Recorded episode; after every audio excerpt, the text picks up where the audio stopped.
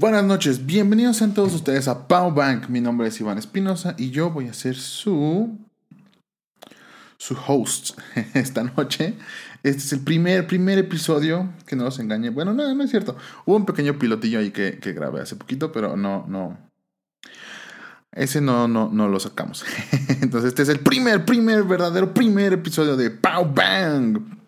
Este programa que se puede escuchar hasta la ciudad botellada de Candor. Decir ciudad en botella de Candor es algo complicado para mí. no, no es cierto. bueno, en este programa vamos a hablar acerca de la ciencia ficción, libros, cine, este, películas y cine es lo mismo, cómics, etcétera, etcétera, que tengan que ver con la ciencia ficción, la fantasía, bla, bla. Vamos a dar un poquito de, de, opiniones, este, algunas noticias, vamos a ver qué, qué, qué onda y, pues al final les voy a dar algunos, uh, ¿cómo se dice? Secretos ocultos o, más bien leyendas urbanas de lo que pasa atrás del cine, la televisión y la animación. Entonces, pues, qué bueno que están aquí. Eh, dependiendo cuando lo escuches, buenos días, buenas noches, buenas tardes. Eh, si estás comiendo, buen provecho. En este momento para mí son las 7.39 de la noche. Eh, debería ser lunes, esta cosa debería grabarle el lunes, pero es martes porque pues, así es la vida. Entonces vamos a empezar ya de lleno este show que no es un show, es un programa de... Ni siquiera es de radio. Digo, muchos de ustedes no me conocen, espero yo. y si sí me conocen, Oli, eh, yo solía tener un programa de radio muy parecido a este en la universidad, entonces por eso decidí volver, regresar a hacer este programa eh, con un nombre nuevo, porque no puedo usar el, nombre que tenía yo back in the day. Eh, pero pues aquí estamos. la primera cosa de la que las quería yo hablar es The Punisher. No sé si han visto esta serie de Marvel en Netflix, The Punisher. Es parte de estos. Um, es parte de esta serie de televisión que crearon para, para Marvel. Eh, yo vi la primera temporada, sin embargo, me quedé como en la mitad de la primera temporada porque, no sé, The Punisher como personaje para mí es bastante aburrido. Me ha gustado, creo que, una película, la de Jonathan Jane. Jonathan Jane. Nathan Jane. Bueno, la película esta donde sale el güerito, o el güerito. Sale un güerito y es como eh, eh, medio PG-13 en la película. De hecho, su papá es el Doc, Doc, Brown. En fin, no me gustó a mí mucho esa película. Digo, me, encantó esa película, sin embargo, la serie no me gustó tanto. Lo único que podría decir bueno de ella es que John Berntal, como The Punisher, wow, es wow, wow, increíble. Una cosa, wow. De verdad, ese hombre nació para ser Punisher. Me gustó mucho su personaje en la segunda temporada de Daredevil. Creo que tuvo una muy buena interacción con Daredevil y una muy buena interacción con el mundo de, de Hell's Kitchen en, ese, en esa eh, historia. Sin embargo, en, su propio show no, no, no me terminó de convencer. Tengo que terminar de verla. Y bueno, como sabemos, espero que sepan, ha habido una oleada de cancelaciones de, de estos programas de Marvel. Ya cancelaron Daredevil, ya cancelaron Iron Fist y ya cancelaron Luke Cage. Las razones son completamente secretas, no han dicho nada acerca de por qué la están cancelando, solamente la están cancelando. Pero todos suponemos que es porque Disney está creando su propio sistema de streaming. Disculpen. Su propio sistema de, streaming llamado Disney Plus. Entonces está, eh, lo que va a hacer es pues lo mismo que está intentando hacer con Fox, ¿no? Recuperar todos sus, sus IPs. De esta manera, entonces está cancelando los shows para que esperemos, rezamos todos los que, los que somos fans de esos shows, que los vuelvan a retomar eh, eh, cuando Disney Plus esté, activado, ¿no? Entonces ahorita The Punisher está como en este... The Punisher y Jessica Jones están como en este lugar de Schrödinger en el que no están cancelados, pero sí, pero no. Todos, todos sabemos que los van a cancelar pero no han anunciado que, hay cancelación. Y The Punisher acaba de estrenar esta temporada, su segunda temporada. No he empezado a verla. Insisto, no terminé de ver la anterior, entonces no, no puedo darles una, una opinión acerca de ello. Em, ah, algo muy importante, y creo que es un muy buen disclaimer para hablar ahorita en, eh, el primer episodio. Las opiniones. Ah, no soy crítico, bueno, no me hago llamar crítico, no me, no me gusta ni siquiera esa palabra, no me gusta que exista gente a la que le paguen por criticar las cosas. Creo que es, creo que es un, un, una, un acto de, de, ¿cómo se puede llamar? De egocentrismo, de mucho egocentrismo, pretender que puedes criticar algo no este, algo objetivamente. No hay críticas objetivas, chavos. Em, no existe. Eso, eso, es un hecho. No hay una crítica objetiva de nada. A menos que seas un robot. Sin, sentimientos ni nada. Que, todo sea a base de, de, algoritmos, pues. O no sé. Números, matemáticas, bla, bla. No existe una opinión objetiva. Todas las películas, todo, la, todo lo que es el arte conlleva un contexto. El arte siempre conlleva un contexto. Y, y, el contexto es diferente para cada persona, para cada individuo. Cada uno de nosotros tenemos nuestro contexto eh, eh, em, vivencial, pues. Entonces, nuestra experiencia es la que dicta lo que nos gusta, lo que no nos gusta. Muchas veces sucede que las películas eh, las vemos con, de mala gana o en un mal día o, con mala compañía o solo entonces no, no, eso hace que nos, no nos guste la película muchas veces. O al revés puede ser un gran día y cualquier película te puede hacer eh, te puede mover el corazón. Las películas lo, lo que intentan o el arte en general lo que intentan es moverte adentro moverte el corazón moverte el alma lo como ustedes le quieran decir. Lo que el arte busca es moverte. Y si una canción, una película, un libro te mueve, es excelente y está bien. Podemos decir que hay cosas mal hechas objetivamente, de alguna manera. Sí, sí podríamos hablar de malas actuaciones, sí podríamos hablar de mala fotografía o buena fotografía. Pero yo creo que una opinión completamente eh, eh, eh, englobada a una, a una, película o a una pieza de, de, de música, un libro, etcétera, etcétera, de un arte, es completamente contextual, es completamente del individuo. Y, entonces, los críticos, eh, eh, cada quien los tiene que tomar con un grano de sal. Si tú encuentras un crítico, que esto es para lo que sirven los críticos, si tú encuentras un crítico que te habla a ti, pues, que, que, que, te, que cuyos gustos son muy parecidos a los tuyos y que de verdad confías en él porque cada vez que dice esta película es buena, a ti te encanta, y esta película es mala, tú lo odias, entonces eso es un buen crítico para ti. En cambio, si buscas a alguien que también es muy válido, y si encuentras un crítico que dice todo lo opuesto a lo que a ti te gusta, entonces también vale escuchar su opinión para saber qué es lo que no debes ver, qué es lo que sí debes ver, ¿no? Si él dice, esta película es muy mala, tú vas a ir a verla porque probablemente es buena. En fin, em, y con el tema de los Oscars, no me, no me hagan empezar, porque de verdad los Oscars son una mala broma es, digno, lo que, lo que sucedió con Roma es, es digno de, de, aplaudirse y de celebrarse, que bueno por estas personas que trabajaron muy duro por ello. Sin embargo, los Oscars son una broma o son un mal chiste. Se los juro, por Dios, hay películas que, la academia ni siquiera ve, pues. Y más en la animación, la animación la tratan como si fuera menos que nada. En fin. Entonces, eh, regresando a mi, a mi punto, acerca de, los, de mis críticas, de mis opiniones. Estas opiniones son 100% mías. Eh, si te gustan, si no te gustan, está, está bien. Es completamente respetable. si no te gustan, digo, nada más pido un respeto hacia mí. Eh, y si te gustan, qué bueno, podemos platicar en las redes sociales. Eh,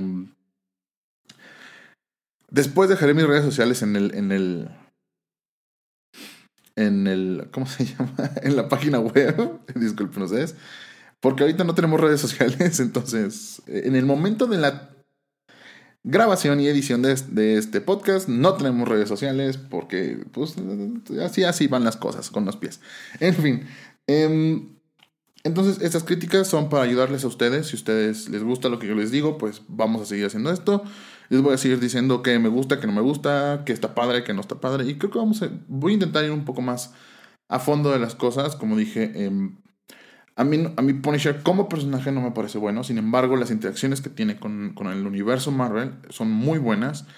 Eh, durante la segunda temporada de Daredevil, por ejemplo, a mí me sucedió mucho que cuando él platicaba con Daredevil acerca de las limitaciones de, um, de la justicia o del sistema, Yo siempre pensaba, es que Punisher tiene razón, el sistema solo tiene demasiadas limitantes, alguien tiene que hacer algo, estas personas son animales, tienen que morir, que los mate Punisher, no sé qué. No, espera. me confundí horrible, me retroconfundí, disculpen ustedes. Me como mis palabras. Em, no, cuando él estaba hablando con Daredevil, yo estaba del lado de Daredevil, así de, no, es que tienes que hacer las cosas bien, las cosas tienen que ser con orden, las cosas tienen que ser de buena manera, porque si no, entonces los inocentes pagan por los culpables, la trara. Pero luego, cuando The Punisher estaba solo y, y, se enfrentaba a los mafiosos, yo el primero en gritar, sí, mátalo, con la silla, con la silla, mátalo, mátalo, reviéntalo. Entonces, me gustaba mucho esa, esa comodidad del personaje a razón de cómo se, se, se lleva con los demás. Pero durante su propia serie es Punisher solo y, es, y es como ver este, no sé, este... Pues no, no, no, no fue muy divertido. El tipo solo camina y gruñe. Disparo, disparo, golpeo. Eh. No sé, no me terminó de agarrar nunca la, la, la serie, entonces no, no, no la continuaré viendo. Probablemente la, continu la continuaré viendo, muy probablemente. Porque eh, es Marvel. Y, y, pues ya, todas las demás series me han gustado mucho, la verdad. Yo soy muy, muy fan de la serie de Marvel. Muy, muy fan. Creo que mi favorita es definitivamente Luke Cage. Sin embargo, las otras tienen sus, sus estrellas doradas muy, muy, muy fuertes. En fin, seguimos con esto. Eh, sigo hablando de Punisher. Eh, entonces John Bernthal, hablando, se le preguntó acerca de, de, qué es lo que va a pasar con The Punisher, ¿no? Va a haber una tercera temporada, la van a cancelar, o sea, ¿qué, qué está pasando? Entonces John Bernthal, que de verdad nació para ser Frank Castle, porque las palabras que dice son de Frank Castle, ¿eh? John Bernthal dice, esto va a ser lo que tenga que ser, lo entiendo. Ustedes saben lo mismo que yo sé, pero pues parte de esta aprobación es hacer, este, es tomar decisiones y, preocuparse acerca de lo que no puedes controlar. O puede tomar, más bien, él dice, puedes tomar, parte de esta profesión es tomar la decisión de preocuparte o no preocuparte acerca de lo que no puedes controlar. Para mí, este proyecto ha estado muy cerca de mí y quiero que sea tan bueno como pueda. Y voy a pelear para hacerlo tan bueno como se pueda. Entonces, para mí no, no, no es acerca de si, si tenemos el chance o no. Para mí, poner energía en decir que quiero hacer esto o quiero que sea el otro no tiene ningún sentido. Pero si lo hacemos, más vale que crean que voy a poner toda mi energía para hacerlo lo mejor posible. En fin, estas son las palabras de John Bernthal a Variety. Eh, Ahora quiero ver Punisher más. Digo, la, la energía que tiene John Brenthal acerca de, de, esto, de si lo cancelan, no me cancelan, ah, pues ya, ni modo, ¿no? Pasará lo que tenga que pasar. Y, y, él va a dar lo mejor de sí. Y la verdad, ha dado lo mejor de sí en todo lo que ha hecho. Um, The Walking Dead para mí se acabó el día que mataron a John Bernthal. Inclusive, aunque fuera uno de los personajes que más he odiado en toda mi vida él es excelente, él, él como actor es excelente y estos papeles que dan como de, de insufrible, de héroe insufrible, eso, él es muy bueno haciendo eso. Digo, no creo que en la vida real sea insufrible, la verdad, porque no podrías trabajar con una persona insufrible, pero em, me gusta, me gusta, él, es muy buen actor y espero, espero, espero de verdad que Disney vuelva a agarrar la onda vuelvo a agarrar a estos personajes, vuelvo a agarrar a estas series más bien, porque aparte los castings han sido excepcionales, em, de verdad excepcionales, y creo que Disney debería retomarlas, pues no hay necesidad de, de dejarlas así en el limbo con lo buenas que han estado. En fin, el, siguiente pedazo de noticias. Catherine Langford. Eh, la recordarán de las 13 razones por qué. 13 razones. ¿Por qué así se habrá llamado en, en español? 13 ah, Reasons Why, esta serie tan sonada acerca del suicidio de una chica. Eh, Catherine Langford, em, hace poco tuvimos el rumor de que Catherine Langford iba a estar en Avengers Endgame. El rumor salió cuando todavía ni siquiera sabíamos cómo se iba a llamar la película. Bueno, la chica puso en su Instagram una foto de ella con el pelo pintado de rojo ahora. Y claramente, como es de esperar de la gente que le gustan estas películas y estas cosas geeks, em, la especulación está que arde. Eh, hay quienes dicen, cuando, cuando salió el rumor al principio, decían que iba a ser la hija de Scott Lang, Cassie Lang, pero ya más grande. Eh, está apuntando a rumores de Young Avengers. Em, la hija de, para quienes no saben, la hija de Scott Lang se convierte en Stature, que es esta chica que se hace gigante, gracias a las partículas PIM. Entonces, esperábamos todos que fuera algo así como apuntando a ese Young Avengers, pero ahora que lo vemos con el pelo rojo, mucha gente está apuntando a que, a que va a ser la hija de, de Pepper Potts y Tony Stark. Pero eh, muchas cosas no cuadran aquí. Número uno, los directores y el escritor dijeron que no iba a haber eh, saltos en el tiempo. Bueno, que no iba a haber viajes en el tiempo involucrados en la película. Eh, lo que ellos digan, la verdad yo no les creo nada. La última vez nos dieron un tráiler que tenía Hulk y en la película no había Hulk, entonces son dados a mentir. Eh, y la otra es que Catherine Langford es una persona, pues, o sea, no voy a decir ya grande porque eso suena a la tercera edad, pero pues ya es una chava de, mayor de edad. Y, y, la hija de Tony Stark Pepper Potts ni siquiera está, ni siquiera había nacido la última vez que vimos a Pepper Potts, entonces creo que ni siquiera había, estado con, había, había sido concebida. Entonces no sé, no sé, no sé, no sé, no sé, no sé, no sé, no sé, me suena extraño, suena que sí tiene que ver la verdad, porque, miren, si siguen a, a los actores y actrices en, Instagram, todo lo que hacen para un papel, enseguida ponen hashtag tal película, hashtag la otra película, hashtag me estoy volviendo tal. Ah, cosas así, ¿no? Y hay esta, esta cosa, esta foto nada más dice, she ready. Es todo lo que dice. Ese tipo de, de, de, de misterio solo maneja Marvel. De verdad, ese tipo de misterios solo lo maneja la gente que está en Marvel. Entonces, esta foto sí a mí sí me suena como de Marvel. Ahora, que me suena el hijo de Pepper Potts, Tony Stark, a mí me da un poco de flojera. Porque no sé que tenga que ver ella en todo esto. No, ella ni siquiera existe, pues en los cómics no, no tienen hijos. Ni están casados para. ya para hacerles el cuento corto. Em, pero bueno, ya veremos qué pasa acerca de esto. Eh, estaba viendo en la oficina una serie que se llama, de Netflix, que se llama Sex Education, es una serie inglesa, donde sale Gillian Anderson. A Gillian Anderson la podemos recordar de los eh, Expedientes Secretos X, como la agente Dana Scully. Em, qué buena actriz, ¿eh? ¿eh? A veces no recuerdas, no, no sé si les haya pasado, que no recuerdas qué tan buena actriz es una persona hasta que la vuelves a ver y dices, ah, sí es cierto, sí, sí actúa bien, no me acordaba de eso. Entonces, en esta, en esta Sex Education, esta mujer es la mamá del protagonista y ella es una terapeuta sexual. Ella da terapias a la gente que tiene problemas para tener sexo. y esto da un sinfín de, de cosas hilarantes. Eh, pero el punto, de la, el punto de esto es que a ella ha sido ha, sido agendada pues para, para hacerla de Margaret Thatcher en la temporada 4 de The Crown. No he visto The Crown, pero suena divertido. Digo, no. Es más, les voy a ser sincero, no sabía que existía una serie acerca de la corona real inglesa. Suena bastante. Digo, asumo que es algo de ficción, no es como un documental y así. No sé, de verdad, no tengo ni idea. Si alguien sabe, dígame. Em, pero bueno, Gillian Anderson va a ser Margaret Thatcher. Y cuando que va a ser Margaret Thatcher, ¡wow! Estoy, estoy, estoy todavía sorprendido y, y, estoy ansioso por ver a Margaret Thatcher como Gillian Anderson. Porque la señora de hierro es una mujer muy controversial en Inglaterra.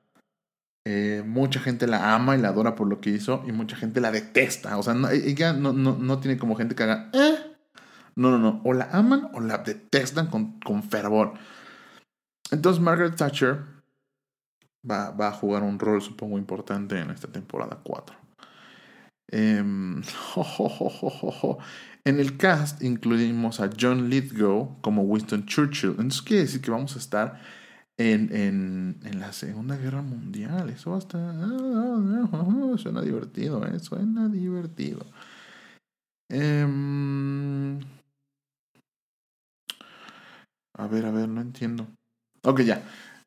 Pues sí, sí, sí. Eh, aunque va a estar Winston Churchill en algún punto en la serie, mientras esté Gillian Anderson, va a estar eh, enfocada en la parte del 79 a 1990. Ella fue la primera ministro de 1979 a 1990.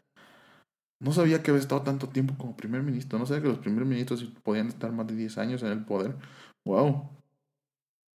En fin. Ahora, vamos a hablar acerca de... llevamos aquí 20 minutos. Disculpen ustedes, a veces se me, se me hace muy extraño. Eh, ¿Cuánto tiempo puedo hablar yo solo?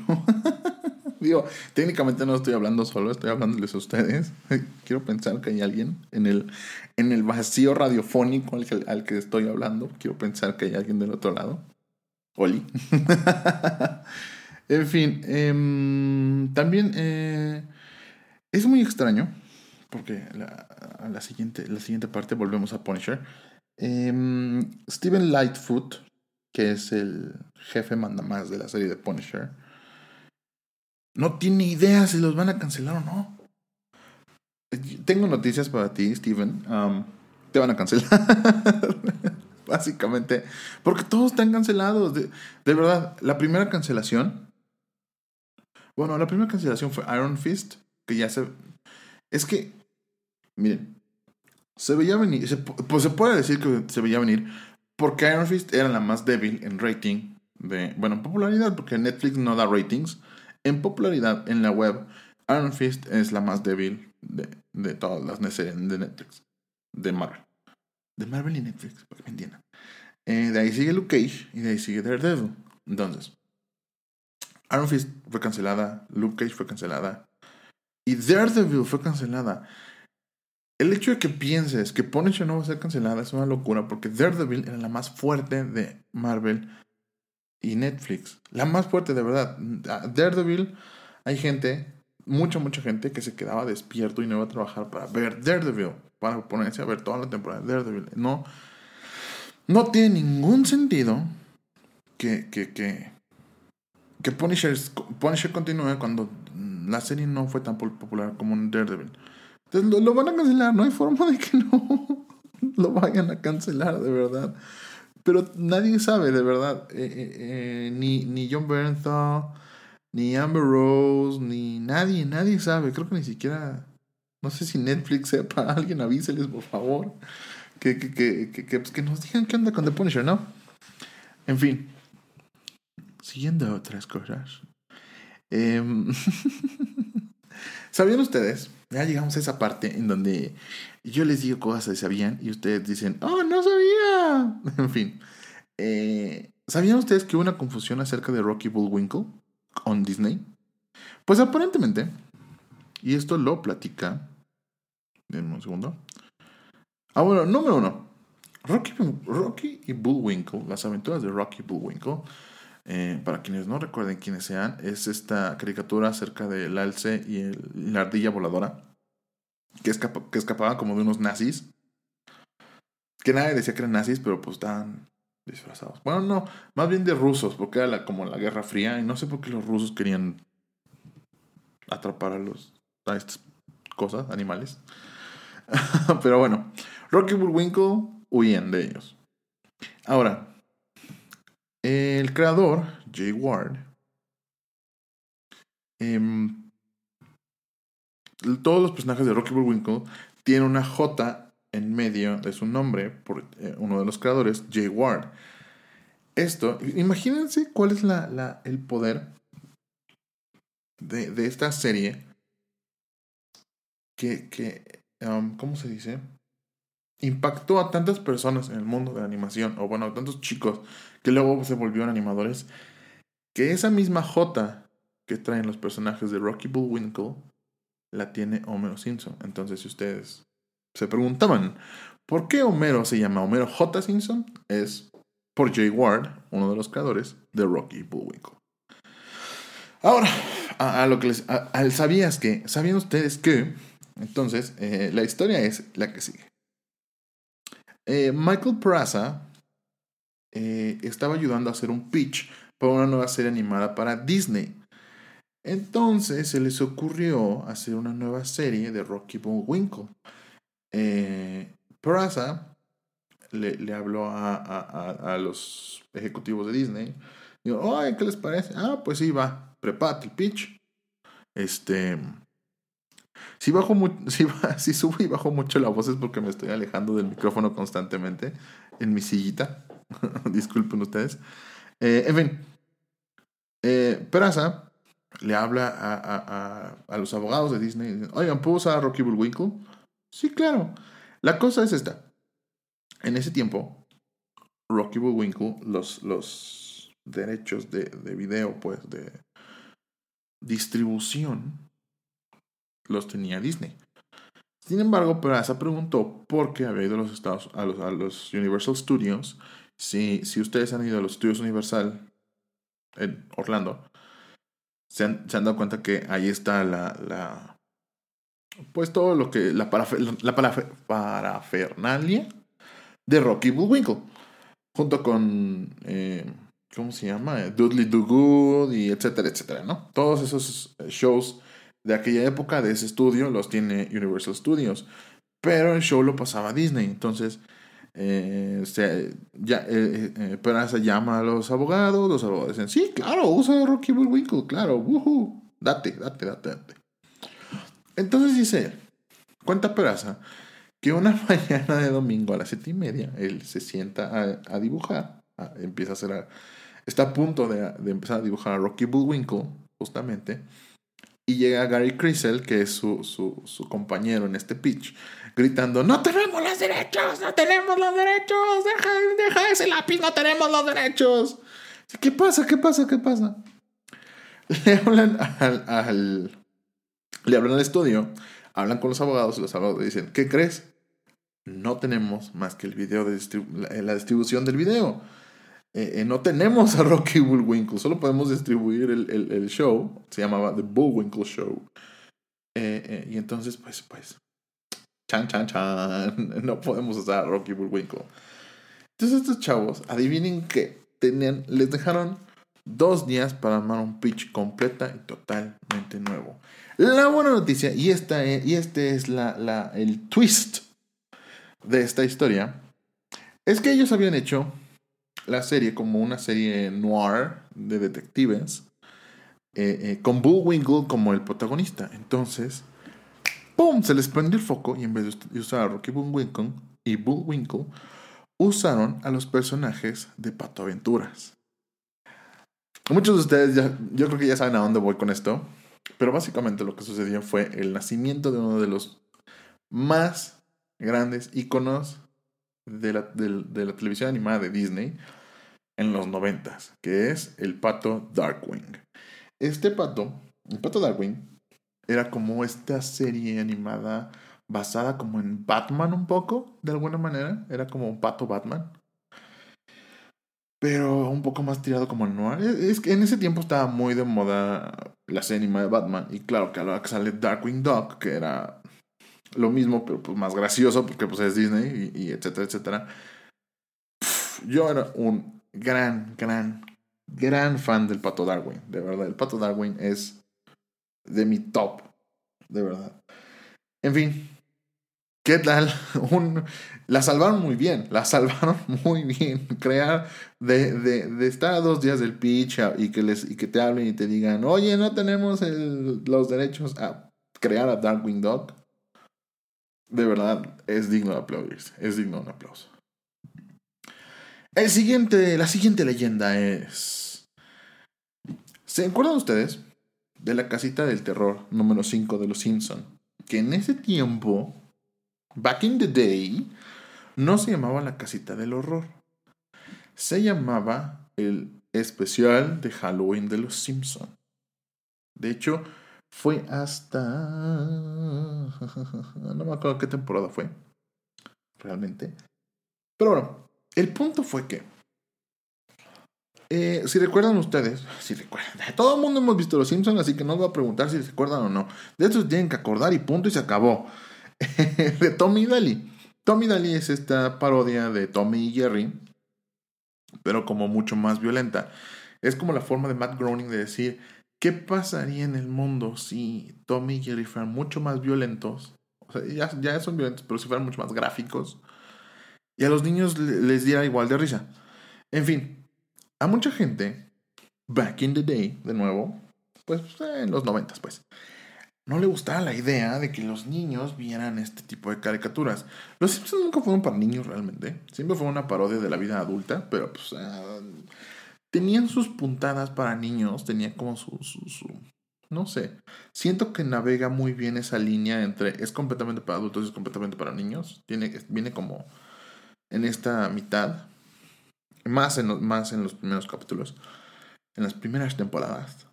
entonces, Ahora, fue tan fuerte la negatividad hacia Tommy y Dali que hasta el Congreso estadounidense, escuchen bien, hasta el Congreso estadounidense pidió que dejaran de hacer a Tommy y Dali. Entonces, llega esta personita llamada, miren, hasta el presidente H.W. Bush, este es el presidente George Bush padre, que pasa, cansé decía que el, show estaba feo, que era que, este, naco, pues, yo creo que es la palabra que se usaría en, en, el contexto mexicano, que era un show muy, muy naco, muy, muy, ¿cómo se dice? Muy de mal gusto, pues. Y que le hacen su, su, su episodio a George Bush, nos acordamos que Homero le hace bromas y le pinta el cabello y etcétera, etcétera. Bueno, entonces llega este persona llamado David Merkin, que se vuelve el, manda más de los Simpson en ese tiempo, que fue durante su, quinta temporada, eh, emitida durante 1993 y 1994. Uf, yo tenía cuatro añitos. Cinco. En fin, esta era su segunda temporada y sería la última. Em, y empieza todo este asunto, ¿no?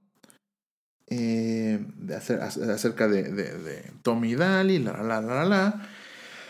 Y entonces él hace este episodio que se llama Itchy and Scratchy Land. Yo creo que todos nos acordamos de ese episodio. Fue un episodio bastante bueno. En el que está completo, totalmente eh, dedicado a Tommy Daly. Haciendo su Disneylandia de Tommy Daly, ¿no? Entonces, entonces. Bueno, mucha gente se empezó a quejar de que, ay, Tommy Daly, quítenlos de los Simpsons, los niños lo están viendo, la, la, la. Y pues David Merkin, digamos que no es una persona muy complaciente, digamos. Entonces llega Halloween. Y hay que sacar el episodio especial de Halloween. Quizás, estoy seguro que todos nos acordamos de este episodio del especial de Halloween de los Simpsons. Es el número 5 por si quieren buscarlo, pero yo creo que se van a acordar perfectamente. Porque los segmentos que suceden son los que siguen. El primero es una parodia de, del resplandor llamado The Shining, en el que Homero pues, hace de, Jack Torrance y asesina a Willy. Dentro de este episodio a Willy lo van a asesinar tres veces igual, con una hacha en la espalda. Pues si recordamos ese capítulo, pues básicamente una parodia de The Shining sigue siendo The Shining, ¿no? El resplandor es terrorífico como lo quieras ver. Entonces, mucha locura. Eh, eh, David Meekin se aseguró de que, de, que este, de que este segmento fuera psicótico. Entonces, la segunda historia es eh, Time and Punishment, que es una parodia acerca de la idea del efecto mariposa.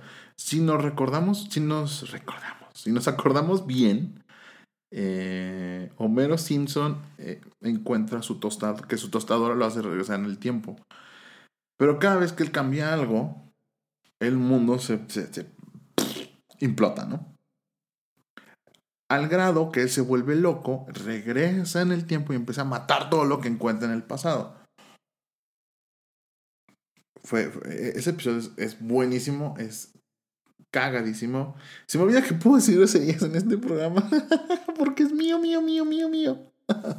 en fin, eh, disculpen mi, emoción por, por, decir groserías, pero antes no podía decir groserías y oh por Dios. Oh, por Dios, lo difícil que era. Imagínense ustedes estar una hora sin decir groserías. Quiero pensar que ustedes son mejores personas que yo, y si pueden. En fin, este episodio todos nos acordamos porque eh, eh, Homero causa que lluevan donas en algún punto en Springfield.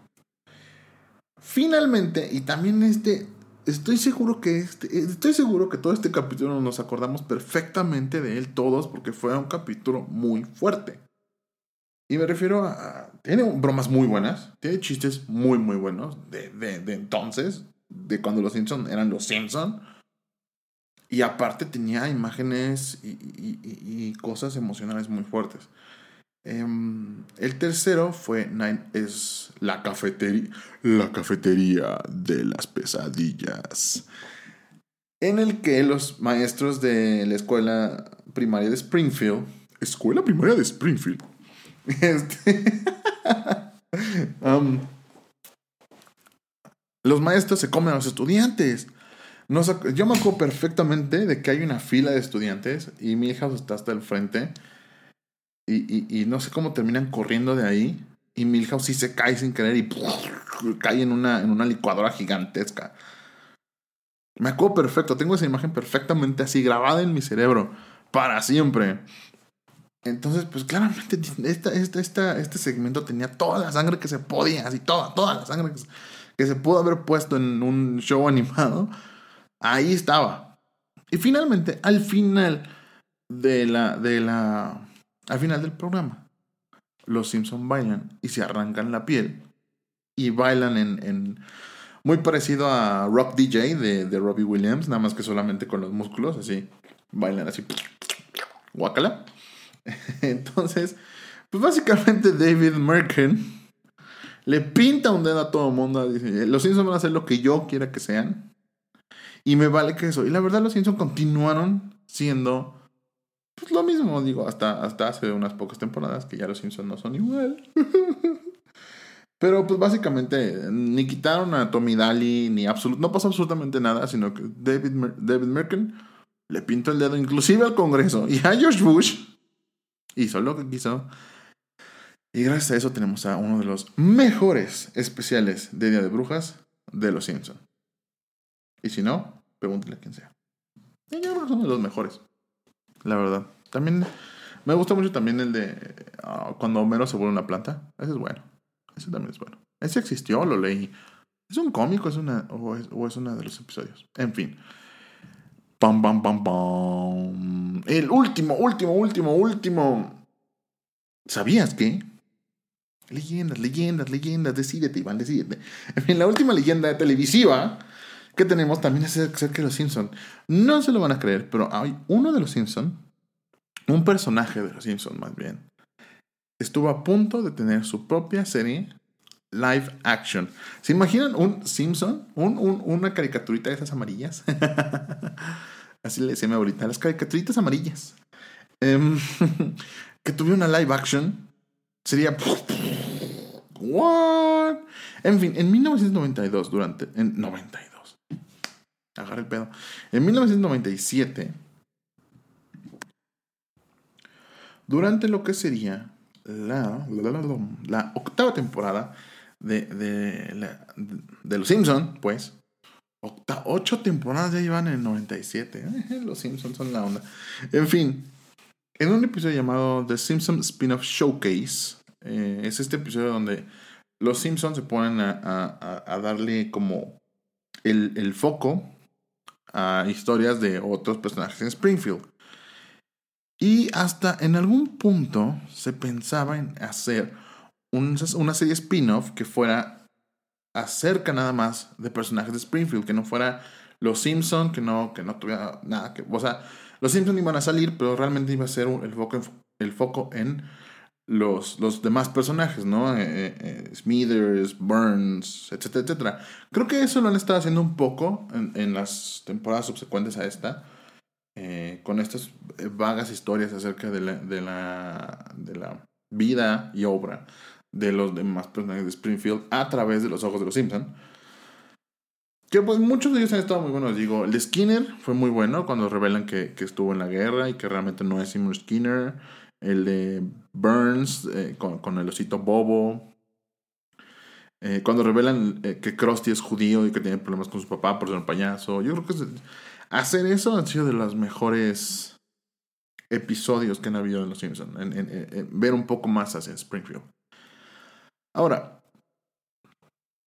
ahora sí, en 1994, durante la quinta temporada de Los Simpsons, Matt Groening estaba trabajando en un pitch para una serie live action. No, no me van a creer de quién. De Krusty el payaso. Un pequeño paréntesis. Originalmente Krusty el payaso iba a ser Homero Simpson en, en disfraz. Sin embargo, Krusty se volvió un personaje tan, tan, tan popular que, que decidieron dividir los dos personajes y ya Krusty tiene su historia y Homero la suya. En fin, iban a hacer un live action de Krusty el payaso.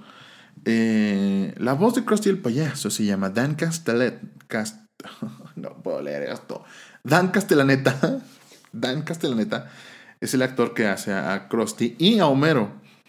Si quieren saber cómo se ve, eh, The Friends, si recuerdas el episodio en el que em, le dicen a Ross en el zoológico que Marcel está muerto y un, y un conserje va y le dice, no, no está muerto, ven.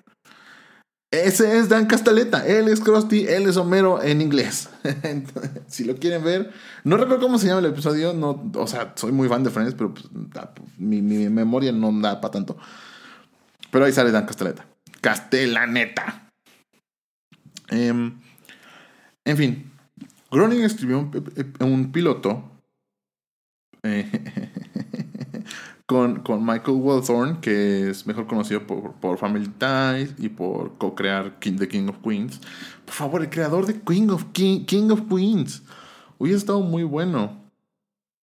Eh, el, el, básicamente el piloto decía que eh, Krusty se iba a ir a Los Ángeles para tener su propio show de, televisión.